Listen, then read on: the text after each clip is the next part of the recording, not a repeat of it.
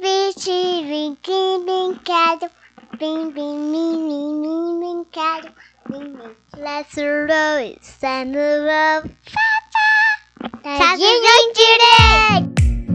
Bom dia, boa tarde, boa noite. Aqui é o Lai. E conseguimos, hein, Vini? Chegamos no nosso terceiro episódio. Então, como nós queremos ter mais de quatro pessoas ouvindo o nosso podcast, que é eu, Vini e nossas esposas, a gente convidou aqui a Ana Paula, que desse jeito, quem sabe a gente tem cinco pessoas ouvindo o nosso podcast, pelo menos. Então, Vini, se apresente aí. Olá, boa tarde. Eu sou Vinícius. Chegamos ao terceiro episódio e hoje apresentamos o nosso primeiro convidado. Ana Paula Lucena. Olha, a gente até leria alguns e-mails se tivesse chegado alguns e-mails dos nossos ouvintes. Seria bem bacana se alguém mandasse alguma historinha, alguma coisa sobre a, essa questão de advogado ser doutor ou não, ou advogada ser doutora, né? Mas não tem jeito. É, estamos aguardando, estamos aguardando ainda as sugestões, as críticas e, se necessário, os elogios também, né? É, mandem historinhas, compartilhem aí, quem tiver alguma coisa. Tenho certeza que tem gente que tem muita história bacana. O canal de contato é lá no Instagram, arroba podcasttod, T-O-D. A gente deixa um link de e-mail lá. Vamos deixar um link Também de e-mail lá. tem e-mail, o e-mail é podcasttod.gmail.com. É, por enquanto, nosso trabalho é todo amador, então é todo gratuito, então é Gmail mesmo, ok? É, porque a gente não tem a pretensão de ensinar ninguém. então vamos lá. A gente, Isso a gente aí. pode falar obrigado para alguns seguidores aqui do nosso Instagram. Você quer falar? Ah, sim, eu agradecer a, a Fernanda, o Danilão da OAB, que sempre acompanha, dá um feedback muito legal. É, o Tuliman, o Neto, são os feedbacks positivos que eu tô, tô recebendo. Tem o Gessé também, Gessé Conrado, advogado criminalista. Tem a Priscila da OAB, A Mayumi, a Mayumi e a Dona e a Rayane. Dona Rayane. Temos aqui o Thiago, a figura, e... Ô Ana, cadê você, Ana? No nosso Instagram? Não, não tô seguindo ainda, vou lá seguir agora. Não acredito, hein? Barbaridade. Não, não, já abre aí, abre aí, abre aí, faz aí. Não, mas o, o Instagram é novo, é recente, então até tem mais seguidores aqui. A gente manda um abraço pra todo mundo, mas segue nós lá. E, e aí, Lai? Quem que, é, quem que é a pessoa de hoje? Quem que é o convidado de hoje? Ana Paula Lucena, E aí, gente? Beleza? beleza? Me sinto honrada aí. Conta um pouquinho pra nós aqui, Bom, primeiramente agradecer. É, dá um alô pra nossa ampla audiência. pra nós quatro. Ó, vamos ter seis agora, então, tá? Porque daí eu vou, né? Seguir, escutar. Meu marido também, Leandro. Então, temos, somos em seis agora, então. É, primeiramente, agradecer a participação. Me sinto honrada por participar desse projeto inusitado de vocês, meninos. Tá muito legal. É, o pessoal tem recebido né, com muitos comentários positivos e saindo totalmente aí do, do mundo jurídico, né? Saindo não, né? Tá dentro do mundo jurídico, mas com um novo formato. E o pessoal tá recebendo de uma forma bem positiva. Só tem comentários bons lá no nosso grupo e o novo projeto. Vocês estão de parabéns. Tem gente aí até falando para vocês mudarem de profissão, né? Vocês acham disso? Vou mudar, vou entrevistar vocês. Ó, se a pessoa fala uma coisa dessa, acho que ela deve pensar que nós somos péssimos advogados. Você tem que ir pra outra área, hein? Mas vamos lá. Não, tem que pensar pelo lado positivo. Não, é. com certeza, que vale a piada. Ah, algo totalmente novo, diferente e uma visão diferente, porque cada um tem uma, uma visão, né? Dentro aí do, do mundo da advocacia. E é sempre tão pesado, sempre tão restrito. Trazer esse lado cômico, esse lado mais leve, é muito legal.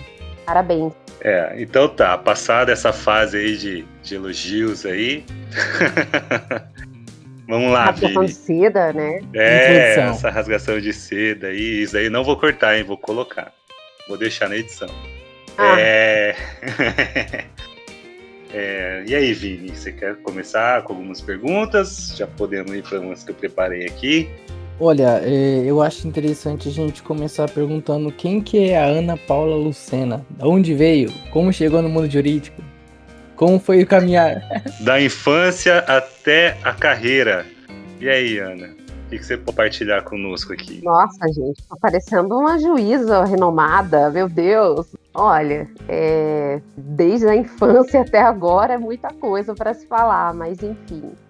Vim de uma família humilde, né? Sou a primeira a, a me formar em uma universidade, pelo menos da, da minha família. É, mãe, solo, negra e sempre lutando, né? O meu primeiro contato com a advocacia foi através de uma reintegração de trabalho. Na época, eu acabei sendo demitida em justa causa, né? E eu acabei descobrindo que eu estava grávida. E nessa época eu trabalhava como secretária. Procurei o sindicato, lá no sindicato tinha um advogado, ele foi muito prestativo. E assim, já passava pela minha cabeça fazer direito, mas enfim, acabei ficando grávida e na minha cabeça eu falava, poxa, acho que não vai dar mais, né? Agora com filho vai ficar bem complicado. Mas era um sonho. E quando eu vi a atuação do advogado e direito trabalhista, quem que não entra apaixonado na faculdade, né, por direito trabalhista? Eu entrei apaixonada. Depois a gente se decepcionou. Nada contra quem faz direito trabalhista, tá? Mas assim, eu não, não curto. Não sei se vocês fazem, mas eu não curto muito. Enfim, e me deu todo o suporte e aquilo eu fiquei, não, nossa, dá certo mesmo, né? Esse foi o, o meu primeiro contato. Bom, Quantos anos você tinha nessa época? Eu tinha 21 anos. Né? 21. É, 21 anos. Fui reintegrada ao meu trabalho. Ah, e aquilo foi crescendo em mim, mesmo né, depois de ter o meu filho, e com toda a dificuldade, eu ficava pensando, poxa, é, é isso que eu quero, né? Eu quero fazer direito.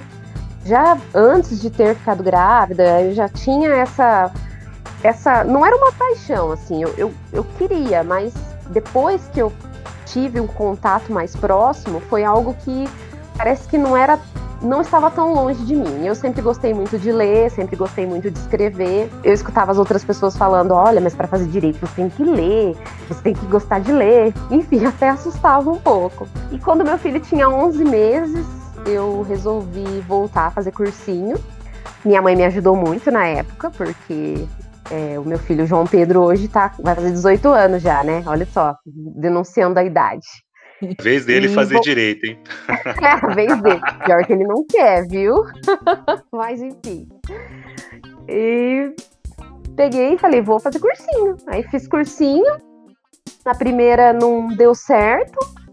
Aí fiquei triste, mas falei, ó, não vou desistir, vou continuar.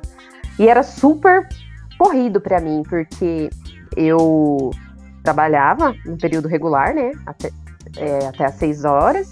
Iria pro cursinho depois. Então eu só via meu filho 11, 11 e meia da noite. Mas eu falei, vou persistir. E assim foi. Aí, um certo dia, tô lá, eu de boa, já tava batido. Acho que era o meu terceiro vestibular. Nada de passar, nada de passar. Tô lá, eu de boa, de repente meu amigo me liga. Ai, parabéns! Eu falei, parabéns por quê? Você passou no vestibular. Eu falei, como assim passei no vestibular? Você tá brincando? Pra mim, eu nem, nem sabia que era, que era o dia de sair divulgação, porque na UEL tinha aquela, aqueles Paranauê de, de ir no zerão, zerão. ali e tal, fazer uma festa, enfim, né? E eu de boa. E eu não acreditei. Falei, não, não tô acreditando, só vou acreditar quando eu ver, né? Aí, dito e feito, né? Vi a lista de convocação, tinha sido convocada. E foi uma surpresa tanto. Mas entrar. Aí depois a gente vê, né? Que entrar não é difícil, se manter é que é. foi bem difícil, assim, ficar na faculdade, ainda mais trabalhando e estudando, né? Com um filho pequeno. Então foi bem árduo, assim, bem, bem suado, né? Isso foi em que época, mais entra... ou menos? 2001, 2002? Não, 2005. 2005, 2006, se eu não me engano. 2006, é. Nossa, quando eu saí. 2006. Quando você, é, você entrou, 2006. eu saí. Ô, louco, só eu que saí em 2017. Ô, louco, Vini. Ah, você é um bebezinho. É um bebezinho. Vini. É, um baby da, da, nossa, da nossa turma. Aliás, início, início de é, carreira tinha que, tinha que entrevistar você, hein, Vini? É verdade. Ou a B jovem. até hoje. Tô no início Não, até não é tão hoje. jovem, não. Pior, né? Então eu comecei a, a estudar, né? E muito difícil, porque precisava ler muito realmente. Quem fez o El sabe ali que você tem que ser um pouco autodidata em questão de procurar conteúdo, procurar livro. O professor vem lá e acho que sabe um pouco, né? O professor É, vem mas quando você matéria. entrou, quando você entrou, já tinha biblioteca setorial, bonitinha, na frente da, da, É, da cantina. Mas mesmo assim, né? E o, o meu primeiro choque foram notas vermelhas, né? Eu nunca tinha tirado uma nota vermelha na vida. E aí, quando veio Direito Civil 37, eu falei, meu Deus, eu não vou dar conta disso. e assim, Direito Civil foi o meu karma durante toda a graduação. Porque, eu não sei, acho que eu peguei pavor, assim. Não, é que você queria Mas só enfim. direito trabalhista. Aí É, mas- direito civil. Pode ser, pode ser. Entrou no direito trabalhista, se enroscou no civil e apaixonou pelo criminal. Pois é, sou apaixonado pelo criminal, isso é verdade. Não tem jeito. E aí, chegando na faculdade, assim, eu já dei de topo, assim, com o professor.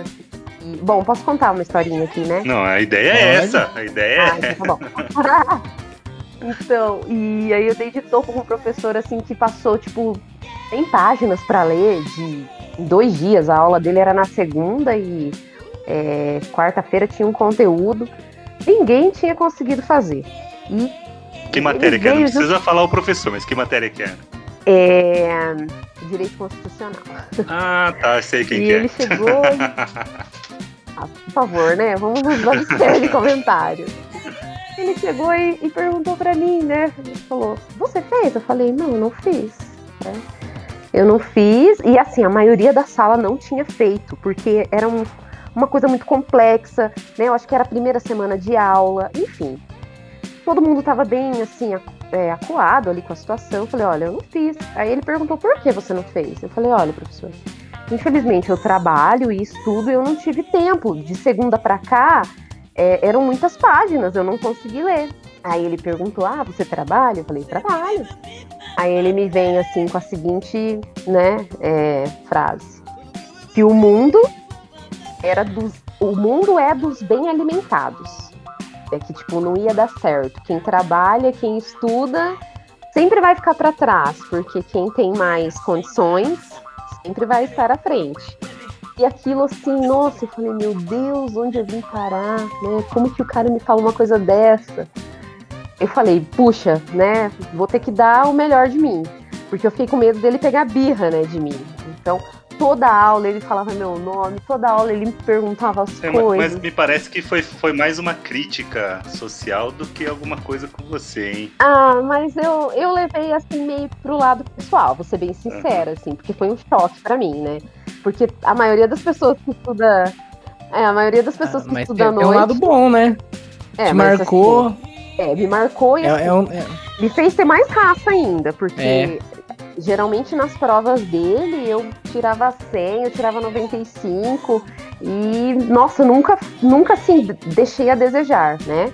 Embora ele ficou ali reticente o ano todo, Ana Paula, me, me responde tal coisa, Ana Paula, o ano inteiro. Então assim, fui pega para Cristo o ano todo. E a experiência com a, com a faculdade foi difícil, né? É, Como eu disse, entrar é difícil, mas se manter é mais difícil ainda. né? Mas deu tudo certo. E aí, me formei. Você quer que eu conte a história direto? Como que vai ser o lance? Não, e aí, fez um estágio, É, fez então, um, um Você estágio. fez estágio, como que é essa parada aí? Porque assim, é, foi, foi difícil você se manter na faculdade porque você tentou fazer bonitinho, né? Você tentou fazer a faculdade direitinho. Não tinha Isso, ninguém assinando o teu nome. Não, ninguém É, assinando meu nome. Não era nenhuma aluna Eu- eu deixei- fantasma, nem nada. eu deixei de ir em festas, que assim, as pessoas falam assim: ah, você entra na faculdade, ou você vira zoeiro e vai em todo quanto é cervejada que existe, ou você segue certinho, né? E eu não conseguia, não conseguia dar conta. Ou eu estudava e, e até a questão de ter o filho para criar, né? Então eu fui muito certinha na faculdade. Eu não ia nessas cervejadas que o povo vão, nas festas, enfim, eu fiquei meio assim, vou estudar, né? Eu vou focar no que eu preciso. E fui uma aluna até que exemplar. Ninguém assinava por mim, viu, Wagner?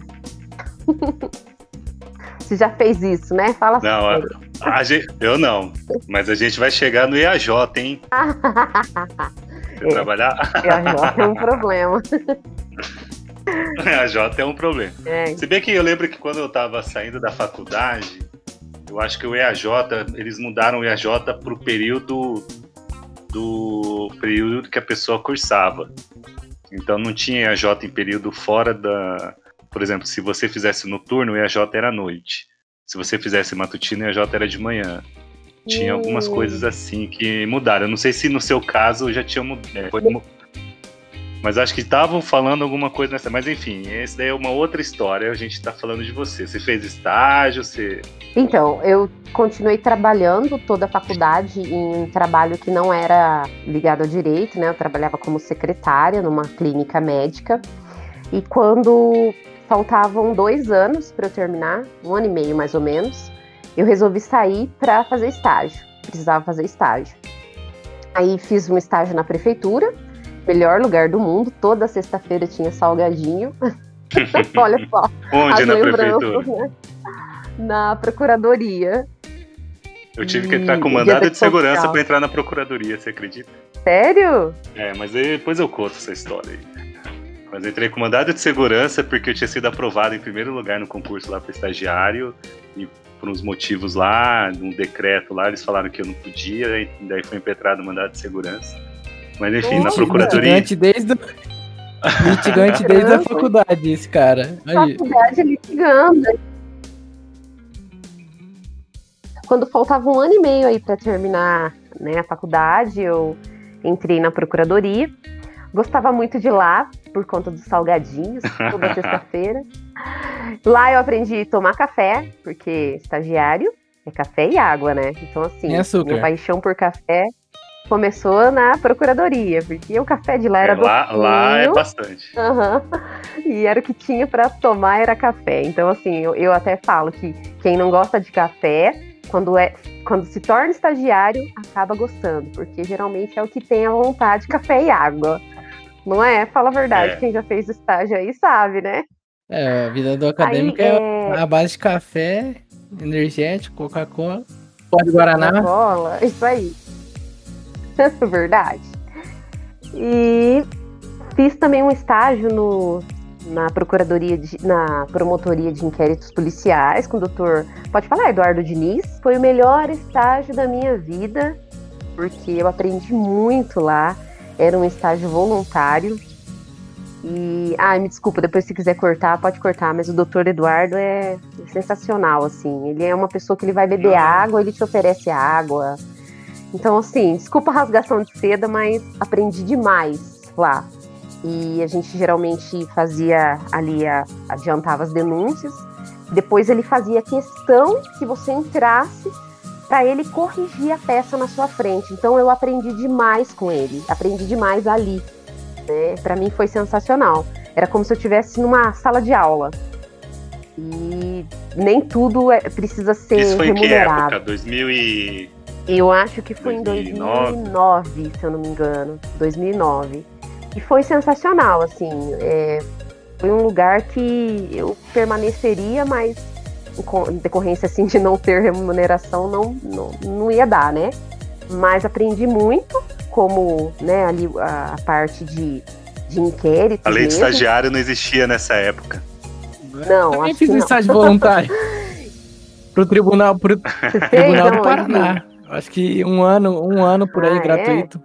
Gratuito, gratuito. É. É, esses estagiários de hoje aí, ó, ganha bolsa, ganha é, É. aux- auxílio transporte, tira férias junto com as férias da É, faculdade. no, da dia da, facul. no dia da prova. Isso daí não tinha seguro no de dia vida, da prova tem meio, meio daí expediente também, né? É, tem essa daí, né? Na minha época não valia, não. Não, tinha, mas é. 2016. Se, se você fosse pedir pra fazer a meia jornada no dia da prova, na semana que vem você tava fora já. Ó, ó o Vini, ó, ó, ó o Vini, ó o Vini denunciando o TJ aí, ó. Ah, não, mas essa ideia era escritório mesmo. É verdade. Exploração de estagiários. É, é. Mas e E, aí? então, daí fiquei esse tempo na procuradoria, fiz o, o estágio também na, na promotoria, é, fui levando os dois. Foi um tempo que eu não trabalhei, fiz só estágio, né? Assim, para poder aprender. Na verdade, eu gostaria de ter entrado é, em um escritório, algo do tipo, mas por conta da situação financeira, precisei levar o meu trabalho, né? Então, fui levando até quando deu. Em relação ao, ao EAJ, né? Ah, nessa, nesse período é você já falou, já, já, saiu do trabalho, já estava fazendo estágio, então dava para você cumprir o horário do EAJ tranquilo. Tranquilo, mas assim, o Mufato ali perto, né? Quem disse que você queria ah. cumprir o horário? Sempre batia aquela fome, enfim. Não, mas fazer um é, o meu primeiro, bem, né? é, O meu primeiro período no EAJ foi em Direito de Família, com a professora Maria Antônia. Então, foi super bom, assim, tive problema para cumprir horário.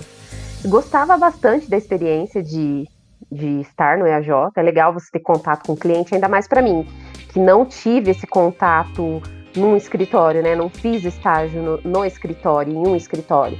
Então, contato com o cliente no EAJ, às vezes a gente reclama, ah, tem que cumprir horário, ah, mas esse contato com o cliente e hoje, né, a gente ainda né, tem muito esse contato, ele é de suma importância. Você escutar, você anotar. É, eu acho que começa daí, hum. né, a advocacia, né, ali dentro do, do EAJ, porque chegam coisas que são inimagináveis, né? E o meu quinto período, meu estágio foi em é, Direito Penal com a professora Elizabeth Nadalim, super, super competente mais brava, né? Não sei quem teve. Conhe... Quem eu, fez eu não fiz estágio com ela, mas eu é. conheço é. a peça.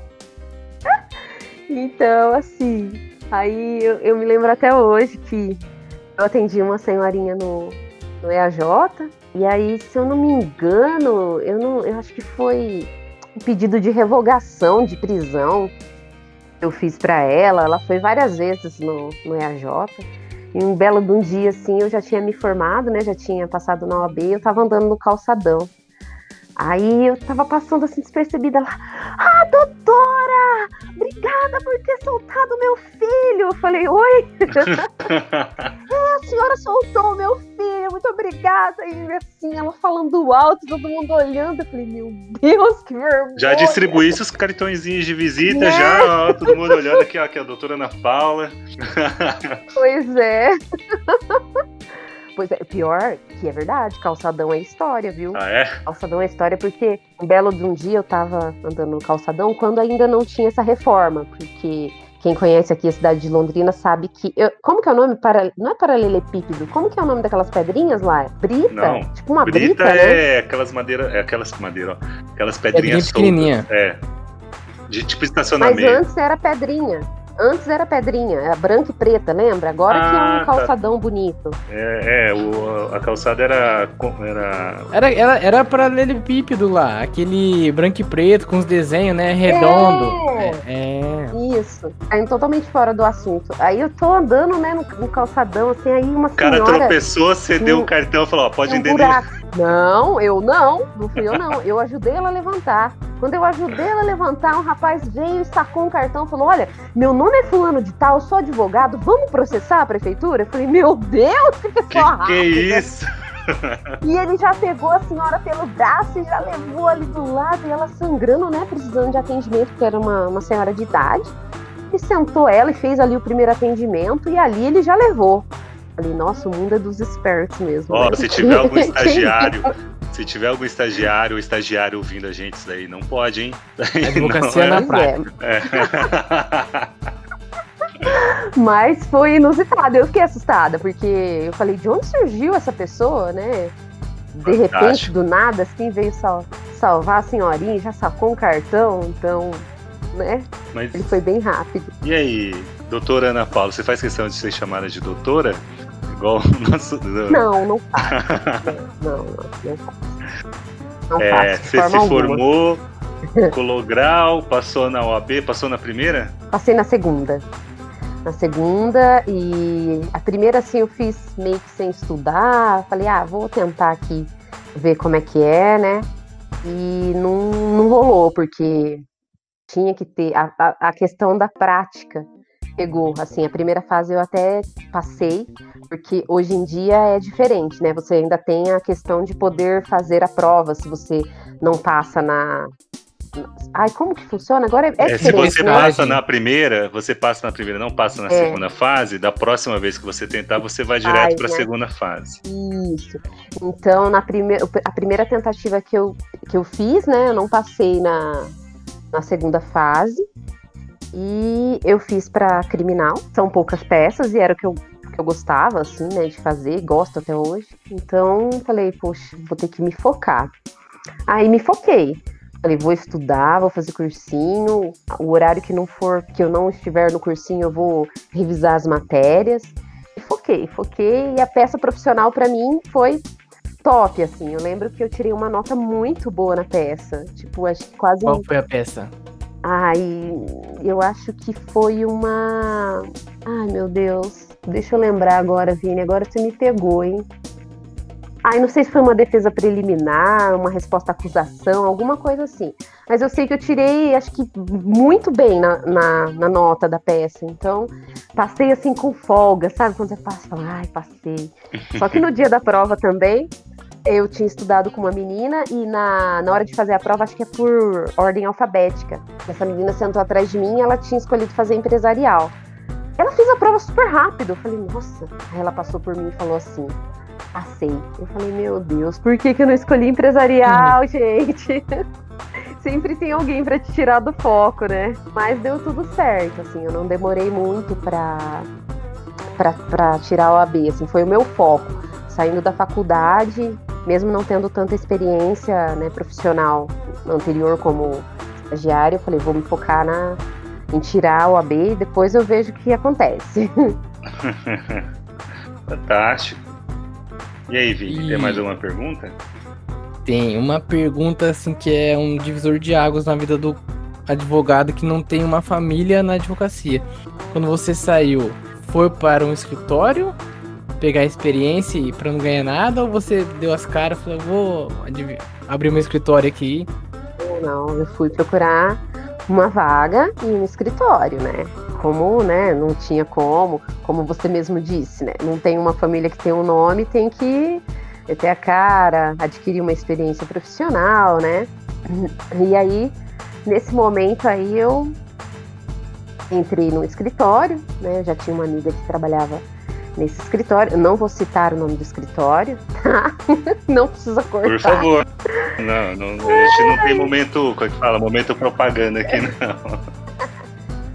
E, só que assim, eu falo, nossa, eu vou entrar no escritório, né? Fui lá, comprei umas roupinhas sociais, porque assim, agora, né, tem OAB, OAB fresquinha, né? Vou. Tava toda empolgada, né? Mulher, né? Sabe como é, né? Foca é. no sapato e na roupa, né? Sem, é, é, como, como que diz? Sem ser fútil, mas assim, sapato e roupa para mulher é ah, tudo, lá, né? Lá no escritório tem três lá e aí vezes elas fazem reunião para ver roupa. Claro, né? Fui lá, renovei meu guarda-roupa, falei, não, agora serei a advogada, né? Vou, vou, trabalhar no escritório, escritório renomado. E fiquei pensando também muito aí na questão de aprendizado. Vou tentar absorver o máximo possível, porque é, eu não vou ficar aqui, provavelmente. Eu sabia que ali tinha uma rotatividade muito grande de pessoas. Pessoas entravam, pessoas saíam. Isso já diz muita coisa, né, na verdade, né?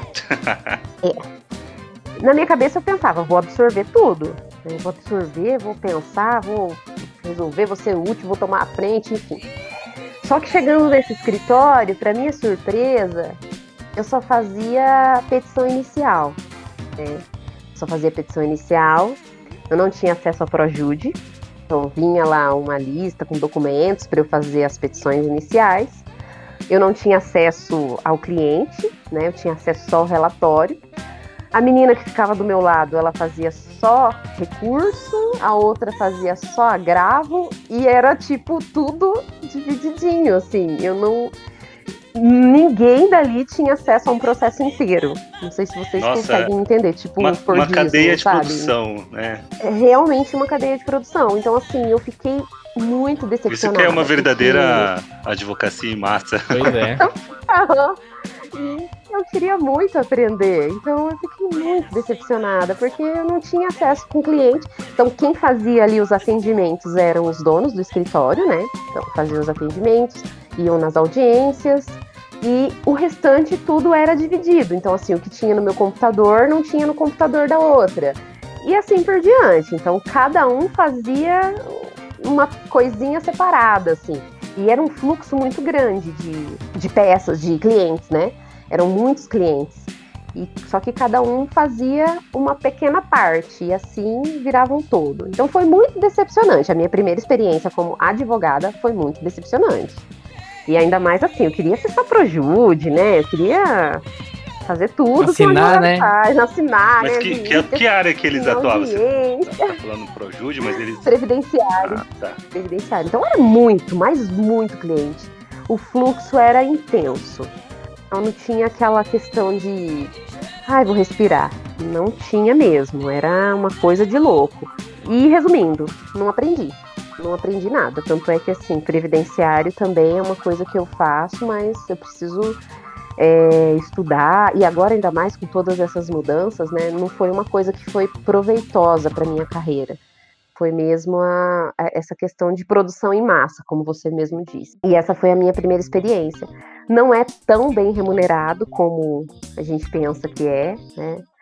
É a figura do advogado para quem está de fora e acha que ganha super bem, não sei o quê. Quando você, quando eu fui procurar é, esse emprego, eu, o meu salário era menor do que quando eu trabalhava como secretária. Então eu comecei a fazer aquelas comparações. Eu falava não, foi início de carreira, né? Deve ser por isso, né, que o salário é, né, não é tão alto. Mas eu sei que até hoje, quando você sai e vai ingressar na, na carreira de trabalho, não é tão bem remunerado. Isso é fato, né? Infelizmente. Mas e aí, de- dessa, dessa, É. Não- dessa atuação, você tomou alguma decisão e foi para onde? Como que foi?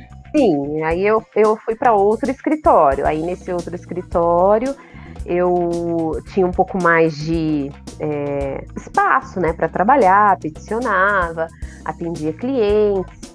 Mas assim, foi uma coisa muito louca, assim, porque era um escritório que a- o advogado que estava ali, ele deixava muitas iniciais para fazer. Então, por exemplo, quando eu comecei a trabalhar com ele, eu lembro que na época tinha assim em torno de umas 200 iniciais para dar entrada. Então tinha cliente que morria, tinha cliente que sabe, iria procurar ali e, e, doutor, o senhor já deu entrada? Enfim, eu fiquei, eu fiquei assim decepcionada também. Duas, duas situações de decepção. Eu falava, poxa, mas não tem uma ordem aqui, né? Sabe aquela coisa de virada no avesso, assim? Que você não consegue nem achar o começo? É, fui tentando, né, colocar ordem na casa, mas não deu muito certo. É, e essa questão de você trabalhar para alguém é complicada, né, porque você quer fazer de um jeito, a pessoa, ainda mais nessa questão, quando eu fui trabalhar, foi uma sociedade. Então, sociedade, cara, é, eu acho que sociedade é pior do que casamento. É, eu, eu e o Laís estamos sei, numa sociedade A sociedade do podcast aqui. Ah, vocês estão numa sociedade? do podcast. Ah, enfim, foi bem desgastante. E eu acabei dando um tempo aí na advocacia, né? Minha vida levou outro rumo, não deixei de advogar. Eu falei, ah, quer saber? Vou enfrentar, vou meter a cara mesmo vou fazer as coisas sozinha. É, no máximo não vai dar certo e, né, vamos recomeçar. Eu falei, ah, vou começar a pegar uns clientes ali, pegar uns clientes aqui, enfim. Também descobri que na advocacia tem muita gente que não compartilha, né? Não compartilha conhecimento, não compartilha nada. É, como a minha experiência era de. que não tinha nada a ver com advoca- advocacia, era uma experiência dentro de consultório médico. Quando eu vi o, o médico tendo algum, pelo menos na minha experiência, tá? Um caso ali que ele não conseguia resolver, ele pegava o telefone e ligava para o amigo: olha, Fulano, tô com um raio-x aqui, tá assim, assim, assado. O é, que, que você acha? Vou te mandar, me dá sua ideia. E era uma, um compartilhamento de informação entre profissionais. Eu não sei como é, como é isso em outras profissões, mas na advocacia não é assim. Eu descobri isso também depois que eu fui advogar sozinha. É, às vezes as pessoas que estavam mais próximas de mim, eu tentava perguntar alguma coisa. Tem gente que não gosta de compartilhar, isso é fato, né? Não sei como foi a experiência de vocês com isso, mas algumas pessoas não gostam muito de compartilhar o que sabe. E fui lutando, né? Eu, e na verdade estou até hoje lutando, porque a advocacia não é fácil, mas é gratificante, eu gosto muito do que eu faço. Eu gosto muito de ver qualquer coisa que seja favorável aos meus pedidos, um despacho ou algo que eu tenha pedido, né, em sede de tutela, quando sai alguma coisa, eu comemoro porque eu acho que são conquistas. A advocacia é uma conquista diária, né? E a questão de você sempre ter alguma coisa diferente para você estudar, porque sempre chega algo muito específico. Você não sabe de tudo, como acham os seus parentes, né? porque sempre tem alguém da sua família que fala: Ai, você sabe aquilo lá? Eu queria te perguntar. Às vezes é uma coisa assim tão específica nós não sabemos de tudo. Sem documento, é sem qualquer outra edição. Ela pergunta é assim, é, funciona? assim, é. bom, como que eu vou saber? Não sei nem o que está no documento, é. né? Faz uma consultoria e família é extremamente difícil, né? Porque se você não der uma resposta pronta, já era. Já duvida um pouco do seu conhecimento, né? Mas enfim, nós não sabemos tudo. Tem coisas que são muito específicas que a gente precisa estudar. E somos também até, né? Cada um tem a sua especialidade. E eu, por um bom tempo eu fiz clínica geral, né? Que é o chamado pega tudo. Mas aí depois você vai se focando. Não, fantástica. É muito inspiradora essa sua trajetória. Mas agora eu tô vendo que a gente vai entrar num, num modo aqui que você é, começou a advogar de maneira autônoma. Como que foi para você iniciar, ingressar nessa vida de advogado autônomo? É, é, ingressar na vida de advogado autônomo. Por um lado, tem as suas vantagens, porque você define o seu próprio trabalho, o seu próprio horário, o seu modo de trabalho. Porém, tem a questão da remuneração, porque depende do, seus pró do seu próprio esforço. Né? Você tem Depende que... do juiz do Liberão Alvará. Também, né? Depende de tudo isso, né? Depende muito do que você deseja, do que você propõe. Não é fácil, não é fácil captar clientes, não é fácil manter clientes, não é fácil receber honorários em dia. É uma questão que tudo é colocado numa balança. De um lado, você tem a questão de estar trabalhando sozinha e definir todas as coisas, e do outro, tem a questão de se manter. Ser um advogado autônomo não é fácil, Porém, eu acho que depende do seu, do seu próprio esforço. Uh, montar o escritório, verificar um local adequado, como vai ser o tipo de atendimento, como você vai focar, o que você vai focar. Por exemplo, como eu disse, antes pegava tudo, tudo que aparecia, mesmo que eu não sabia estudar ou passava para algum amigo, para algum colega, e aí você começa a fazer, começa a funilar não que você vai deixar de atender, mas tem coisas que você não vai pegar. Uhum. Como no começo, né? No começo, o que aparece, você tá desesperado ali para poder dar conta. E eu acho que o maior desafio é isso, é mais a questão de instabilidade. Você não sabe quanto você vai receber o mês que vem. É, eu também trabalho como dativa, né? Sou inscrita na, na advocacia dativa. Antigamente a gente tinha mais processo, hoje em dia o fluxo de processos é menor. Como dativa, eu trabalho da mesma forma, como se fosse um cliente normal. Geralmente eu faço mais audiências criminais. Agora na pandemia não, mas eu fazia questão de ir na delegacia, fazia questão de conversar com o preso, da mesma forma como eu atendo um cliente, né? Afinal, você também vai ser remunerado, mesmo que demore muito tempo, mas você é remunerado. E a questão é mais a instabilidade salarial. Não sei se eu respondi a sua pergunta da forma como você gostaria, mas Fica advogar de forma autônoma. A entrevista aqui é, é assim, vai fazendo as perguntas gerais e a gente vai pegando aqui. Então, vamos lá. Porque, porque a gente não tem roteiro, não tem script, é tudo muito espontâneo. É, não tem o script, mas o roteirinho aqui, para hoje, eu montei uma pautinha aqui. Não sei se você montou ou não, Vini, porque a ideia né, entrevistar sempre é bacana. Eu acho que é muito legal, ainda mais uma história inspiradora como essa que a gente teve a sorte de convidar a Ana ela participar e, e apresentar essa história aqui. Então ah, vamos eu lá. Preciso, eu preciso falar também, olha, eu não sei se, se eu tenho oportunidade, mas é, a comissão, conhecer a comissão, me fez retornar para a advocacia, viu? É, eu gostaria de comentar aqui também, que para mim é importante. Como eu disse que eu tinha dado uma pausa na, na advocacia, fiquei muito decepcionada, levei uns tombinhos e a Patrícia foi muito importante porque ela me convidou para fazer parte da comissão. A advocacia estava meio assim, será que eu vou? Estava até prestes a fazer uma outra faculdade, seguir outro rumo. Ah tá, E só uma falou, "Ah." parênteses aqui, a Patrícia aqui, ela também é advogada, ela é, é conhecida nossa, é membro da comissão, que falou um nome aleatório aí, Mas pra quem né? estiver ouvindo, Verdade. é uma amiga da, da Ana. Nossa amiga da quando, comissão. quando que você entrou na comissão? Quando eu já era, eu era eu que era o coordenador quando você entrou Não, na, na- era o Thiago. Thiago. era o Thiago. Ah, tá. Era o Thiago. 2018. 2018 então. Entrou junto Isso. comigo. É verdade, né, Vini? Eu lembro. Você ia com É. seu amigo. Como que era o nome dele mesmo? Não, É. o, Vi- o Vini não entrou na comissão. O Vini ele era um intruso do núcleo jovem na É. época. Porque ele ficava, não, no núcleo jovem, no núcleo jovem, não, pera lá, você tá, né? Eu com esse perfil de idoso, como é que eu sou do núcleo jovem? Ah, porque você coloca RS, RS, RS nas conversas? Nas risadas. Mas então. Vamos lá, a comissão te ajudou? A comissão me sentido? ajudou Como muito, assim? muito mesmo, porque eu me senti acolhida. Eu não tinha essa visão da OAB.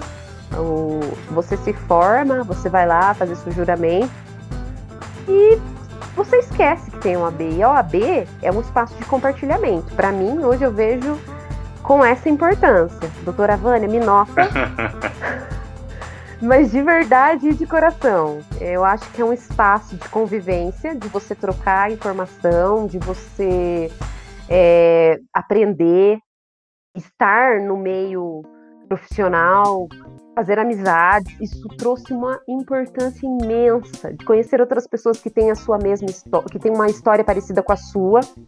Eu me senti muito acolhida, né? Eu preciso fazer aí a propaganda da nossa comissão, porque quando eu retornei para as atividades né, jurídicas, né, voltei a advogar, é, eu fui em outras comissões, participei de outras comissões, porque eu queria sentir uma axé, né, me sentir bem, e não tive esse contato em outros lugares, como tive com a Comissão de Direitos do Consumidor.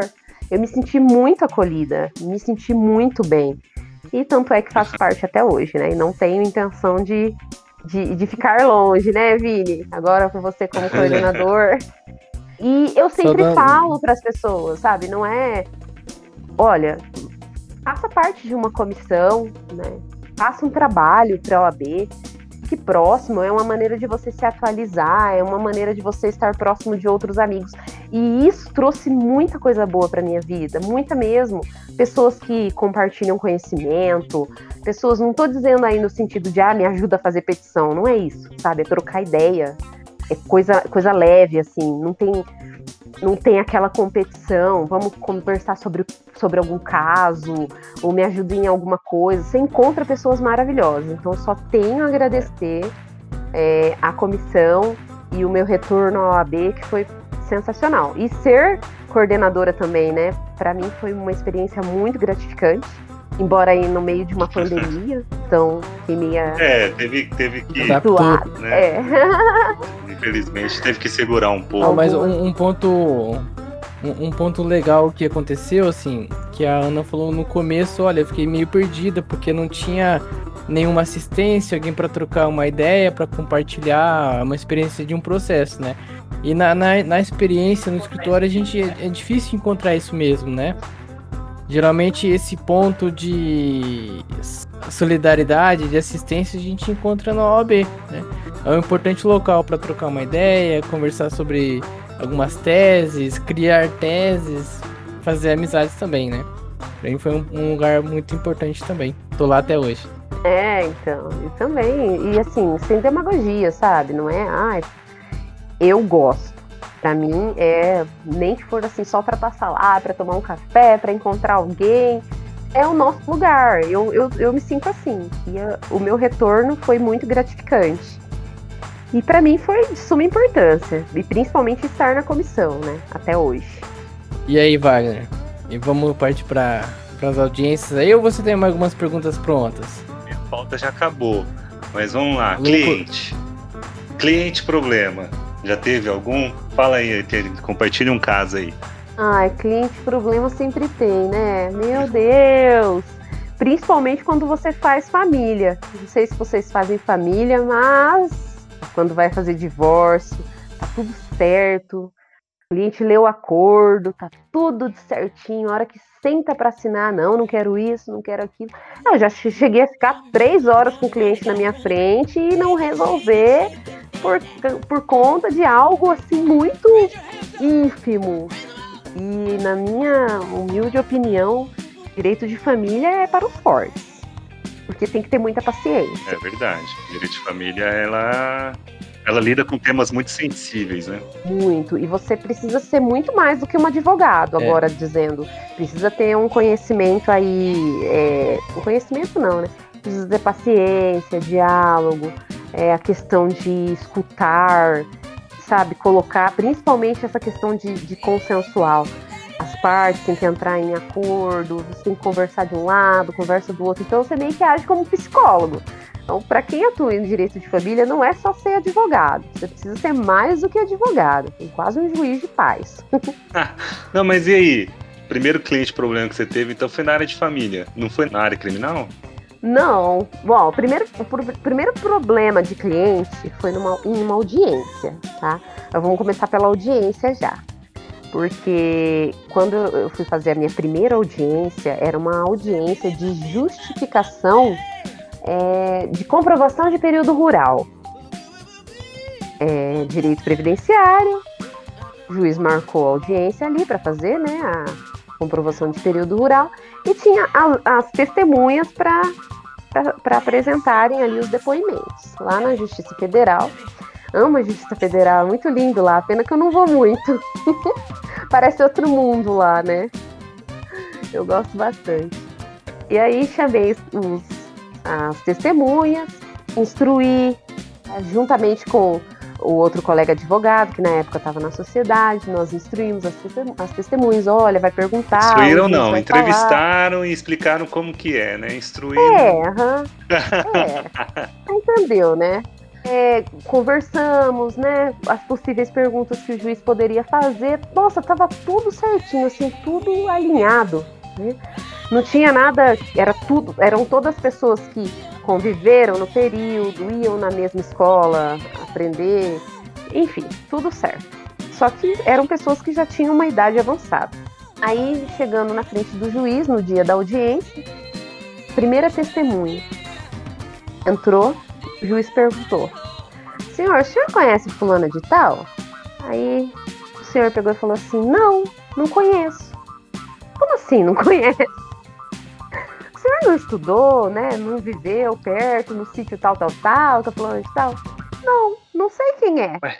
Minha cara pegando fogo. eu falei, meu Deus do céu. Aí o juiz olhou para mim e falou assim: Doutora, a senhora tem algum questionamento para fazer? Eu não sabia o que fazer, porque assim, depois, posteriormente, né, depois de toda essa muvuca, e eu saí lá fora e a filha estava esperando. A filha pegou e falou para mim: ah, é que é, ele tá com um começo de demência. Eu falei: gente, como assim? Então, assim, a minha primeira audiência, minha cara pegava fogo, eu não sabia onde enfiar a cara, sabe?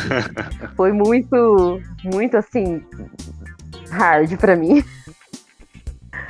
Mas enfim, as outras deram certo, mas essa daí foi assim, marcante, porque a primeira pergunta, o senhor conhece fulano de tal? Não. Eu falei, meu Deus, o que, eu tô fazendo aqui? audiência, então, já começou. Foi, foi um fracasso. Foi um fracasso. E fora o medinho, né? De você fazer audiência, aí você ficava decorando, ai, onde eu devo sentar, onde isso, onde aquilo. Para quem não tem essa experiência né, de estágio, você cair de paraquedas numa audiência, qualquer detalhe faz a diferença.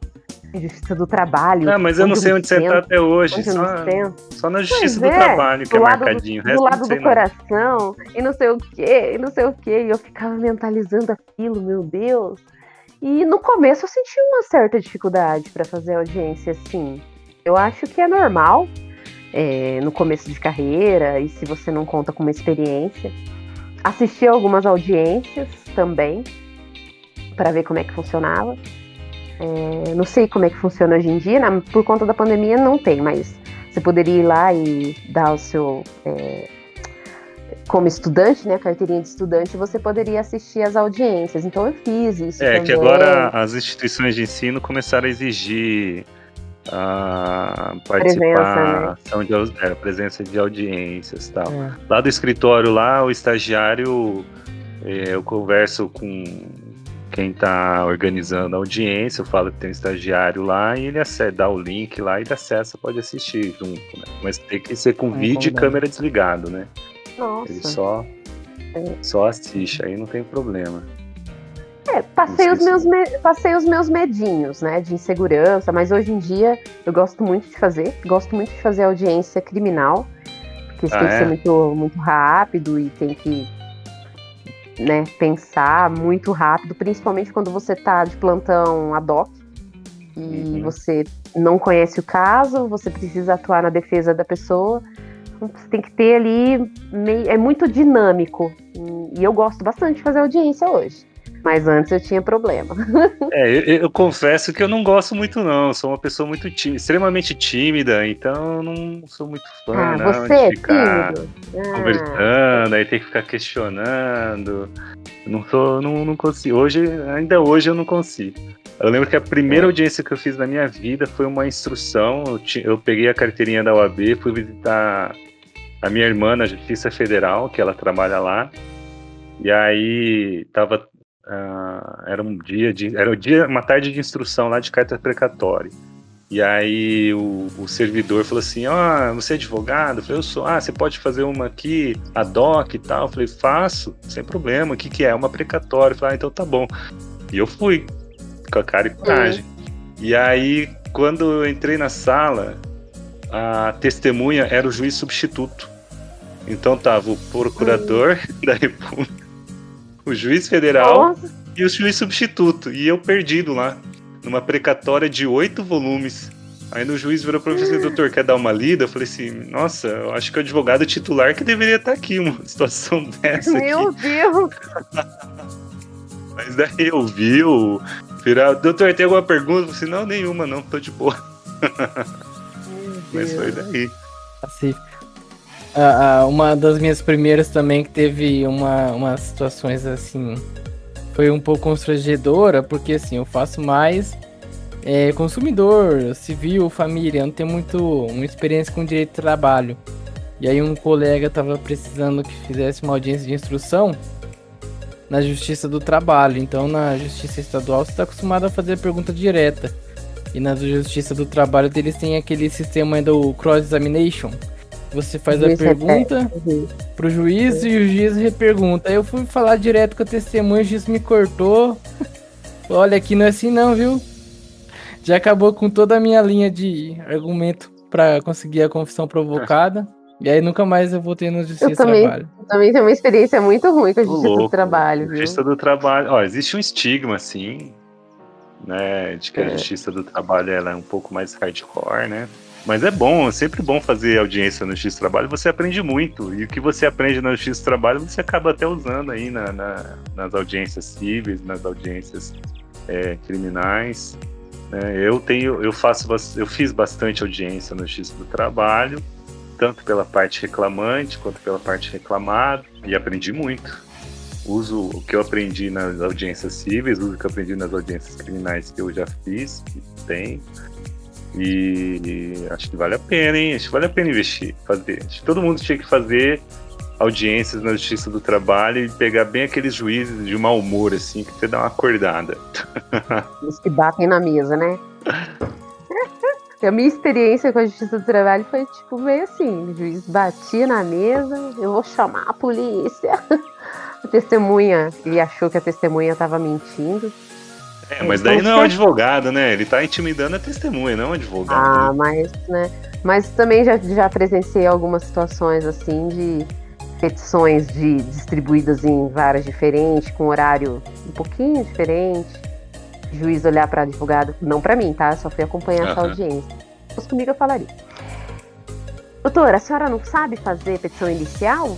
A senhora não viu que são dois clientes que trabalham no mesmo lugar, entre o mesmo horário, a senhora colocou cinco minutos de diferença em cada peça? Sabe, tipo, questionando o advogado. Ah, eu achei assim. É, isso. É, sabe, tipo, atuação, o juiz questionando a atuação do advogado. É, achei desnecessário. Mas como hoje as audiências são gravadas, essas situações de constrangimento elas estão diminuindo, né? É, até porque a gente Sorte também agora tem, mais novos aí que estão começando. tem agora as prerrogativas, né, que estão bem atuantes. Inclusive a Justiça é, do Trabalho. Tem a atuação que, das prerrogativas. É, andou tendo aí bastante visita da, da, da, Comissão das Prerrogativas. E a doutora Ana Paula Lucena não tem uma experiência muito boa para comentar aí, para compartilhar sobre a advocacia criminal? Sim, tenho. Receber honorários no sinaleiro. Ah, como é que é? É mesmo? Como, como isso? Preciso contar essa, gente. Malabarismo jurídico? Você vai no cenareiro e fez um. Não.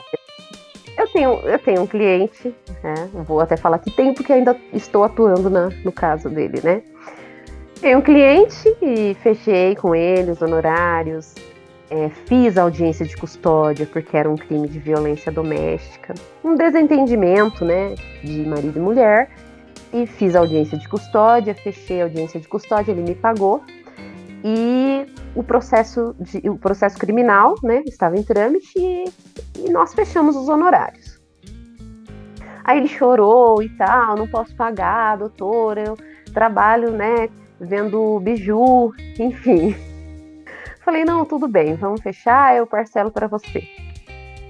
Aí você me paga. Os primeiros meses foi tudo certo, ele me pagou certinho. Ele sumiu. Sumiu, o processo tá rolando, ele sumiu. O telefone não atende, não mora mais no mesmo endereço e o contrato de honorários ficou aberto. Aí um dia eu descobri o telefone dele com um amigo, mandei uma mensagem, falei, olha, né, tô, tô entrando em contato, né, cobrando meus honorários, porque eu tô trabalhando, o processo tá rolando logo, vai ter audiência. Eu preciso que você acerte os meus honorários. É, isso que é duro, né, gente? Pra mim, a pior parte também é ficar cobrando honorário. Isso daí eu queria. É, mas eu queria ter um estagiário, assim, para cobrar meus honorários. Ó, uma, uma dica muito boa para é. você fazer hoje em dia, você faz, por exemplo, assim, o um e-mail assim, contas arroba Ana Paula Lucena. Aí você envia, hum. dá uma aparência de impessoalidade pra cobrança. Olha, Vini, boa ideia. não, não causa ressentimento. É, é eu, já, tô com. Verdade, boa ideia. Eu já tenho aqui o cobranças.vinícius Soares. Vini, coach. Espero não, não receber um desses, hein? O Vini tá querendo virar é. Coach é. jurídico. É. Advogado, podcaster e coach. E eis que até esqueci, né? Agora, ainda mais agora na pandemia, que algumas audiências aí foram remanejadas e o processo tá paradinho. E eu tô no sinaleiro, dirigindo, de repente passou um rapaz, rapaz de máscara, ele passou e, e se assustou assim, eu falei, nossa, né? Não, não me lembro, não conheço, né? Daí fiquei no sinal, de repente bateu no vidro. Ô doutora, ô doutora, ó, pega cinquentão aqui, depois eu te pago o resto. Ela veio um susto. Eu falei, gente, dar dinheiro no sinaleiro, né? Acontece. Agora, você receber dinheiro no sinaleiro, ainda mais honorários. Aí eis que eu recebo cinquentão no sinaleiro. Aí depois eu pago o resto, tá? E eu morrendo de rir, porque não tinha reconhecido ele. E para mim foi totalmente inusitado, né? Mas tá bom, né? Recebi 50 reais. Você viu o que, que ele tava fazendo? O que, que ele tava fazendo? Vendendo biju. Legal, legal, ele legal. biju, mas eu não sabia onde era. E aí ele me deu 50 reais. Eu falei, gente, ele, depois eu te ligo, tá?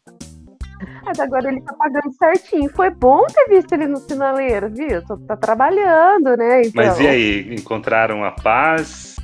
Cada um seguiu seu rumo? Sim, não, tá, tá, pagou, né? Tá, ainda falta um pouquinho ainda. Não, mas o teu cliente Tá encontrou certo. a paz aí, não, não, não tá mais entrando em fria nem nada, né?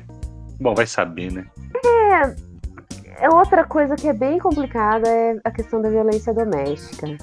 Fazendo, não sei, é, às vezes eu faço audiência como dativo e essa questão de casamento é complicada. Numa, numa questão aí, pulando, saindo um pouco do assunto, né, eu estava numa audiência e a juíza perguntou para a moça assim: ah, eu- é, você, você já tá, voltou, né? Vocês estão juntos tal? Ela, não, a gente já, já se restabeleceu, tá tudo certo. Mas ele te agrediu aquele dia? Ah, não, ele só me deu um soco no olho. como assim? Mas Só um soco no olho. olho. Isso é agressão, pô. Ah, né, a juíza, mas só um soco no olho. É, mas não foi nada. Então, ai, como é complicado é, essa questão, É um né? retrato, né? tanto Isso é um pela vítima quanto pelo agressor, é, é complicado. Complicado demais. Tem, a- cadê a Patrícia para falar sobre violência doméstica aqui? Não, mas é, isso é um retrato aí da, experiência, né? da sociedade, infelizmente. É. Mas e aí? Rola muito preconceito nessa questão de atu- atuação criminal? Que sentido? Ah, no, no sentido de advogado que fica defendendo o bandido, tem, rola um preconceito, alguma coisa? Ah, preconceito, às vezes as pessoas falam, nossa, como você tem coragem de defender alguém que fez algo ruim? né? Eu penso da seguinte forma: primeiro, que nós somos livres para escolher é, a defesa, é, quem defender, por exemplo. Eu não defenderia um estupro, é, um estupro de vulnerável. São coisas que eu não faria. Se chegar até a mim, eu vou é, declinar. É, só para Tanto um quem estiver como- ouvindo não for advogado, advogado tem essa prerrogativa de recusar o patrocínio de causas que, no- por questões de foro íntimo e tal. né? Mas vamos lá. É, E outra coisa também, já, já vou até antecipar aqui, que o advogado ele não defende a conduta. Ele não defende a conduta criminosa, ele defende a aplicação da lei. Correta aplicação da É, lei. Não, ele não defende a conduta. As pessoas confundem um pouco quem não é da área, ou quem não. Inclusive, advogados que não atuam na área, às vezes tem essa concepção, inclusive, equivocada de que o advogado defende a conduta.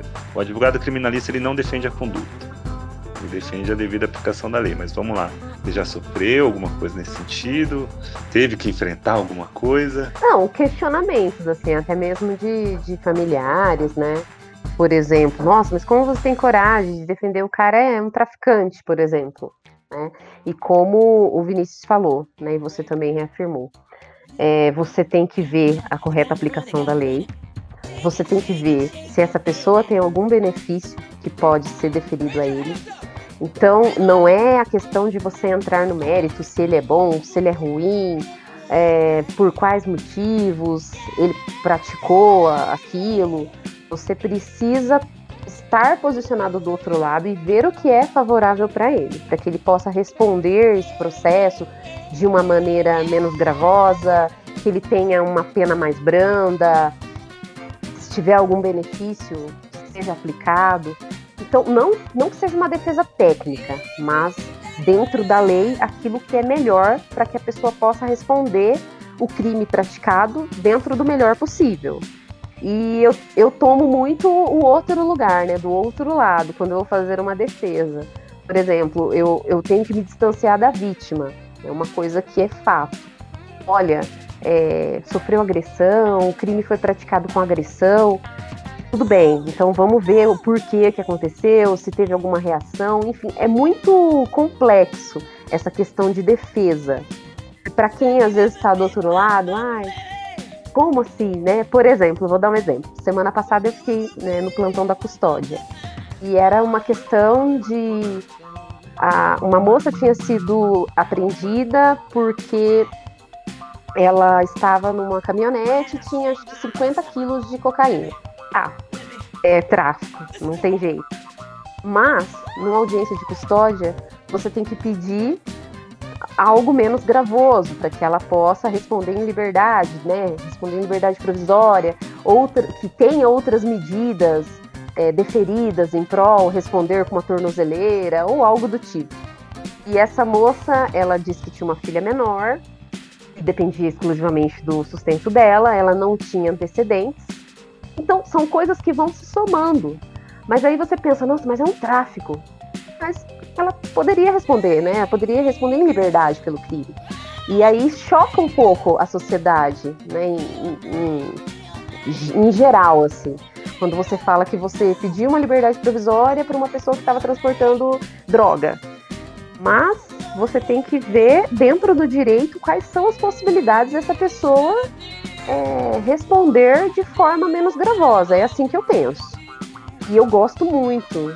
E sempre quando alguém vem me questionar, eu falo, gente, todo mundo tem direito. Independente se for, né, fez a pior coisa do mundo, alguma coisa, né, tem que ser analisada ali e ela precisa de respaldo. Todos nós precisamos de respaldo jurídico. É, fazer emergir toda a situação, não só a situação da conduta tida como criminosa, mas emergir toda a situação, inclusive do, do réu, e aí para que a análise para que a análise e a apreciação do direito seja melhor aplicado. Né? Não é nem, eu acredito que não é nem uma questão gravosa ou menos gravosa, mas uma questão mais devida, né?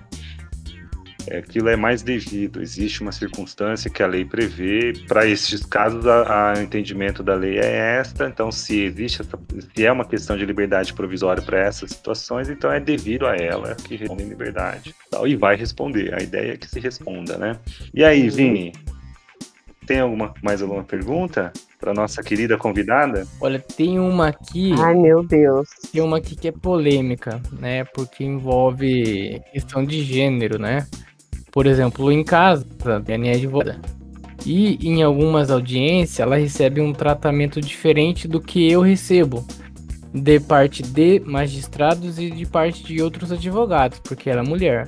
Às vezes pergunto, olha, você tem certeza disso? Olha, você é novinha, né? Advogada.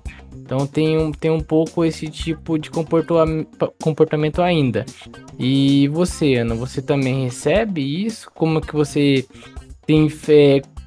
Qual o seu comportamento em caso de existência esses tipos de comportamento? Então, eu acho que é um pouco como que eu vou dizer assim, um pouco velado, né? Isso acontece, com certeza, quando vê que você é mulher, é, comportamentos assim, meio que machistas, é inevitável. Né? Infelizmente ainda ocorre.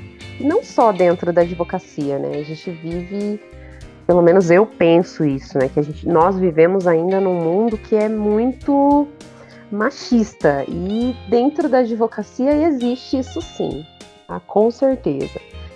É, já passei por situações assim, né, de, de, de ser questionada dentro da, da, própria audiência, mas consegui me impor, porque acho que você precisa também se colocar e, e tipo, se posicionar. Porque o mesmo conhecimento que um homem tem, um advogado mais velho tem, você também está plenamente capacitada para isso. Então, o que eu acho que nós mulheres fazemos e com excelência é nos posicionar e mostrar aí que a gente tem tanta competência quanto um homem. Mas infelizmente acontece. Excelente. para esse pessoal que está começando, o que, que você falaria para eles? Se seu filho virasse, mãe, estou querendo ser advogado, você vai falar, o que, que você falaria? Foco, foco, fé e persistência. Tá? Não desistir na primeira, na no primeiro tropeço, né? é, fazer por amor, porque para aqueles que falam, ai, a advocacia não dá dinheiro, porque é a primeira visão. Né? A primeira visão de quem vê um advogado chegando de carrão, um escritório grande, pensa, olha, dá dinheiro. O, o, retorno, eu acho que ele é a longo prazo mesmo, para você constituir uma carteira de clientes, para você constituir um grande escritório que te traga um retorno legal. Isso leva um tempo. Não é uma profissão imediata. Pelo menos eu vejo isso não é uma coisa que você já vai sair ganhando dinheiro, até porque as ações demoram, né? Honorários eles não são honorários que são é, vultuosos. Quando você cobra do cliente, a maioria são decorrentes de ações e as ações elas são demoradas. Então é preciso ter foco, foco naquilo que você quer, persistência e fé que vai vir uma grande. É, como que eu vou dizer assim? Não é, uma, não é uma remuneração, mas um reconhecimento da sua profissão. Eu acho que é isso. Quando a gente faz algo que você gosta, que você ama, esses pequenos frutos eles vão sendo colhidos e vão se tornando aí uma grande coisa, uma, uma, ai, não sei como dizer. Eu acho que tem um retorno. Acho que basta ter fé. Corre atrás que o verão é chega. é, é. Essa. É. Mas é, no, no, meio do caminho, assim, eu acredito que essas pequenas recompensas é muito, muito legal, né? Por exemplo, a primeira procedência, uma tutela que você ganha logo no começo, né? O primeiro cliente que você atende, você fica todo tímido, daí você chega no café, fala, olha, que é, chega, perdão, chega no escritório, fala, você quer um café, tá à vontade, precisa de alguma e coisa. Quando, né? E quando o cliente vem te agradecer é também, né? Eu acho muito legal. Às vezes é você, no final do ano, eu recebi um presentinho de uma cliente, assim, uma, uma lembrancinha. Ela, ai, muito obrigada e tal, você é muito, é, você é muito prestativo, deu tudo certo, e não só por isso. Você acaba falando, poxa, eu tô fazendo a diferença na vida da pessoa, né? Eu fiz a diferença. Eu acho que isso faz todo sentido. Né? Faz todo sentido mesmo. Para mim, faz todo sentido. Algo que por um certo tempo eu tinha desistido e eu voltei assim e voltei por amor. E eu faço por amor. Eu gosto de atender cliente, eu gosto de escutar. O Lai bem sabe, né? Tem lá que fica umas três horas conversando, né? Eu gosto, gosto muito. gosto de conversar, de colocar todos os pingos nos is. E isso é ser advogado, gente. Escutar, ter paciência. É, tudo isso faz parte do trabalho. Senhoras e senhores, com isso, encerramos o nosso terceiro episódio com a nossa primeira convidada, colega e advogada, doutora Ana Paula Lucena, que tem uma história fantástica e inspiradora. Desde as bancas da faculdade, né, passando para os estágios, a profissão e a tarefa difícil que é ser mãe solo. Muito obrigado por compartilhar, pelo tempo que passou conosco. E o ouvinte que tiver uma história também, pode enviar lá no nosso e-mail que vai estar na descrição e no nosso Instagram, podcasttod. Obrigado e até a próxima.